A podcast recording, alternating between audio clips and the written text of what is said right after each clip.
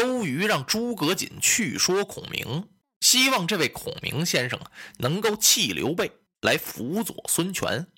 诸葛瑾去了一说呀，好嘛，这哥哥差点让兄弟给说了。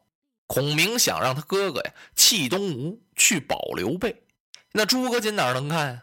他赶忙回来回复了都督，说这事儿我没办成。周瑜一听啊，说有劳先生你了，我自有主张。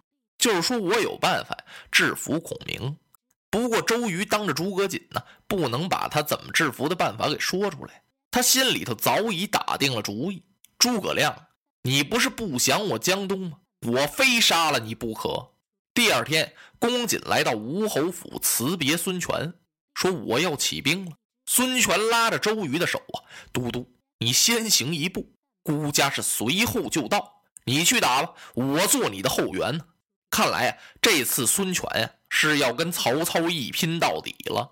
公瑾辞别吴侯回来之后，他派子敬到馆驿，把孔明先生请来，是一路同行。孔明先生高高兴兴、乐乐呵呵的就来了。然后都督吩咐一声，点炮起兵，水陆并进，一共是六万人马呀。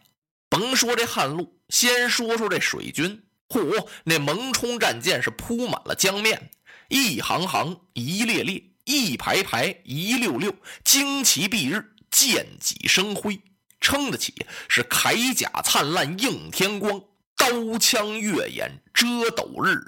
帅船巍巍腾紫雾，帅旗飘飘吐红泥，真撑得起是将校如猛虎，水族似蛟龙，大小战船迎头而进。也就是排着队往前开，离三江口六十里安营扎寨，也是水陆相连呢。由汉路的西山把这队伍一直排过来，一片连营。周都督在中央下寨，给尊贵的客人孔明先生单设了一座别寨。客人嘛，就是单单的给孔明先生扎了一座营盘。这人马扎住了之后，周瑜吩咐让子敬把孔明先生请来议事。子敬来到别营一找啊，说孔明先生不在。哎，子敬觉得奇怪，先生到哪儿去了？军校告诉我说，先生就在江边的小船上。嘿，这地方孔明选的真不赖，一兵一卒他都不要，带了两个小童儿，一套茶具，一套酒具，一个棋盘，没事就领这俩小童儿在这下下棋。再不然呢，自己就喝茶饮酒，赏一赏江面的风光。子敬一想，孔明先生是真会找地方啊。其实啊，孔明先生是百般警惕，他夹着周瑜的小心呢。要不怎么不在自己营里上了小船了呢？子敬一说是都督有请，孔明先生跟着子敬就来到了中央大寨。一进宝帐啊，嗯，孔明先生一看不像是个议事的样子。文武都没来，只有都督一个人。那再就是鲁肃、鲁子敬了。因为周瑜，不管什么事儿也不避讳着鲁肃。分宾主落座之后，孔明就问了：“不知都督换亮到此哪旁使用？”周瑜一笑：“哈，岂敢呢？有劳先生到大帐来，我想和您商议一事。都督有话请讲当面。说当年曹操以弱胜强啊，在官渡以七万之众。”能大败袁绍，其主要原因之一呢，就是曹操用了许攸之谋，断了袁绍乌巢的粮道，把袁绍的粮给烧了，军无粮自乱。因此，曹操夺官渡是大败袁绍。今天我们联合拒曹，我们和曹操相比啊，力量也很悬殊啊。曹操诈称百万，我们呢，水陆人马总共算在一起才六万之众，怎么能拒得了他呢？所以，我也想要断其粮路，也想劫曹操的粮，然后再破曹不迟。如今我已打探清楚了，曹操把全军的粮草囤在了巨铁山。我想有劳先生您发一令，到江夏调来关羽、张飞、赵子龙，然后我再助先生一部人马，您去巨铁山劫曹操的粮草。先生，咱们是各为其主啊。既为了我东吴的孙权将军，也为了您家主公刘豫州，我想先生不会推辞吧？哎呦！孔明听了这几句话之后，心里头暗暗一想：“哎呀，这周瑜要害我呀！他这是想啊，借曹操之手杀我。他不好意思杀我，因为什么呢？不管怎么说，我们这名声挺好听，是联合破曹。周瑜要在他大帐这儿把我杀了，我他怕落个不好听的名声，这叫借刀杀人。自己要推死吧，一定被周瑜耻笑。那么莫若先答应下来。”然后再想别的办法，哈哈，都督啊，既然如此重用我孔明，我怎能推脱呢？我回去收拾收拾，立刻向江夏发令。哈，有劳先生。哈，都督，那我跟您告辞了。周瑜赶忙站起来，子敬，快宋先生。哎呦，公瑾这客气。这么说，由了孔明一进大帐，直到现在，那周瑜是满脸陪笑，一直这么客气。现在孔明先生说要走，他带着子敬几乎要送到了辕门。这送出去多远了呀？干嘛周瑜这么客气？哎，就是这么回事儿。这越有坏心眼儿啊，他脸上啊越和气。他越要害人的时候，哎，他越说好话。有些人不是吗？还偏偏爱上这个当，因为啊是顺的好吃，横的难咽呢。可是孔明先生不吃这套啊。你爱怎么客气怎么客气，他和往常一样。诸葛亮走了，鲁肃跟着周瑜回到了大帐。子敬就问了：“都督，嗯，您怎么忽然想起让孔明去巨铁山劫粮啊？”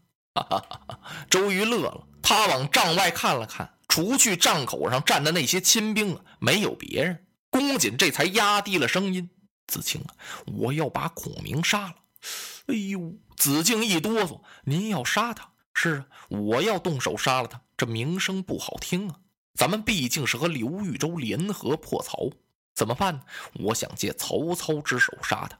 都督，您怎么总惦记要杀孔明？哎，子敬，孔明这个人留不得呀，酒后必成我国家之患。他对我江东威胁太大了，所以我非杀了他不可。子敬一皱眉，都督，他这个事儿，子敬，你不必多说了。说完这句话，公瑾一背手回了寝帐了。鲁肃愣磕磕的站在这站了半晌啊，哎呦，心说这个都督可真是，您怎么非得把孔明杀了呢？我把孔明先生请来了呀，你说这多不合适。这孔明先生也是，您不会跟都督说说，说我这个人呢结不了粮草，您另派别人得了。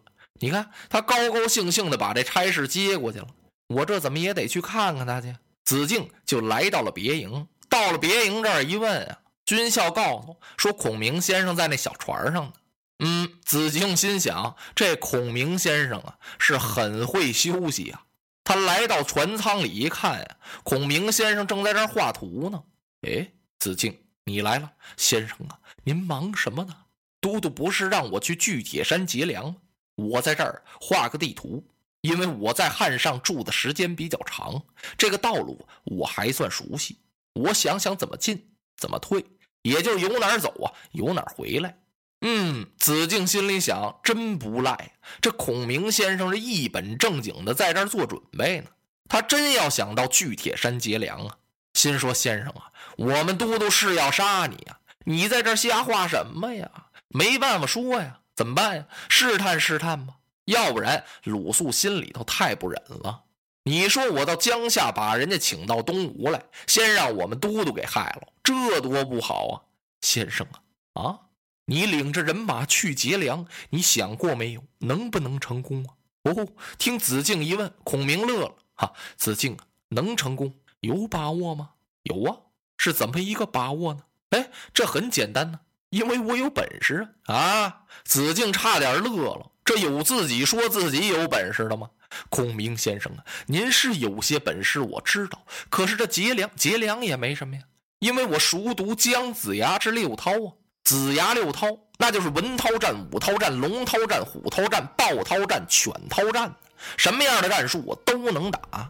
我说的夸张点天上、地下、山川、陆地、水中都行，不像您和您家周郎啊。